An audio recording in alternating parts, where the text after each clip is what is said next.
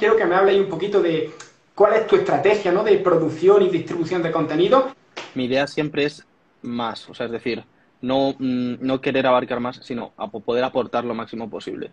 Entonces, para que esto se entienda, en el caso de nuestros clientes, sí que suele llevar un enfoque mucho más estratégico o de conseguir un resultado concreto, ya sea una venta, eh, cierto número de alcance, cierto número de interacciones. O sea, en el caso de los clientes sí que suele perseguir un objetivo.